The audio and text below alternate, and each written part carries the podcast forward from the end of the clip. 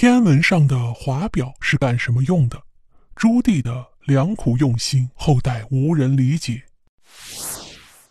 很多人去北京旅游时，一定会去天安门，对吧？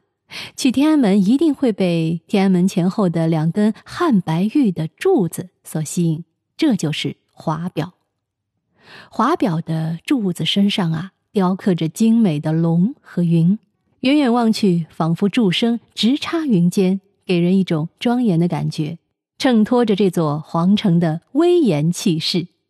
那么我们在本期节目的页面中呢，也可以看看华表的图片。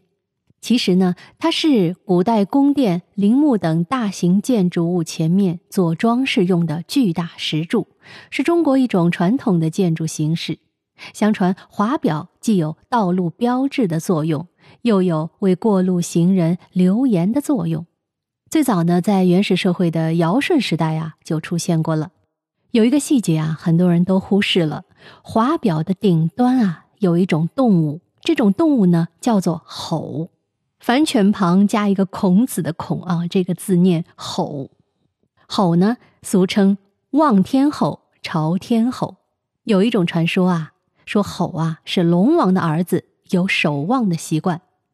华表的柱子顶上的吼。就被视为上传天意、下达民情。天安门城楼前的华表上啊，这两只面南而坐的石猴，也叫做望帝龟。据说他们是专门注视皇帝的外巡。如果皇帝久久的不归，他们就呼唤皇帝赶快回来料理政事。城楼后的两只石猴则面北而坐，叫做望帝出。他们的分工啊就不同了，是监视皇帝在宫中的行为。皇帝如果身居宫闱不理朝政，他们便会催请皇帝出宫明察下情。据说啊，吼是一种极有灵性的动物，它每天蹲在华表上，密切关注皇帝的行踪。两只面南而坐的吼是专门守候皇帝出巡的。这对石吼的寓意是源于朱棣修建北京城台时的。朱棣登基修建北京都城的时候呢，华表也跟着诞生。不过这东西虽然体现了朱棣的用心，但是对其子孙皇帝来说，这只是摆设。比如说正德皇帝、嘉靖皇帝、万历皇帝等，有的爱上了炼丹，有的做上了木匠，有的沉迷美色无法自拔，把老祖宗留下的期待和嘱托当成了耳边风了。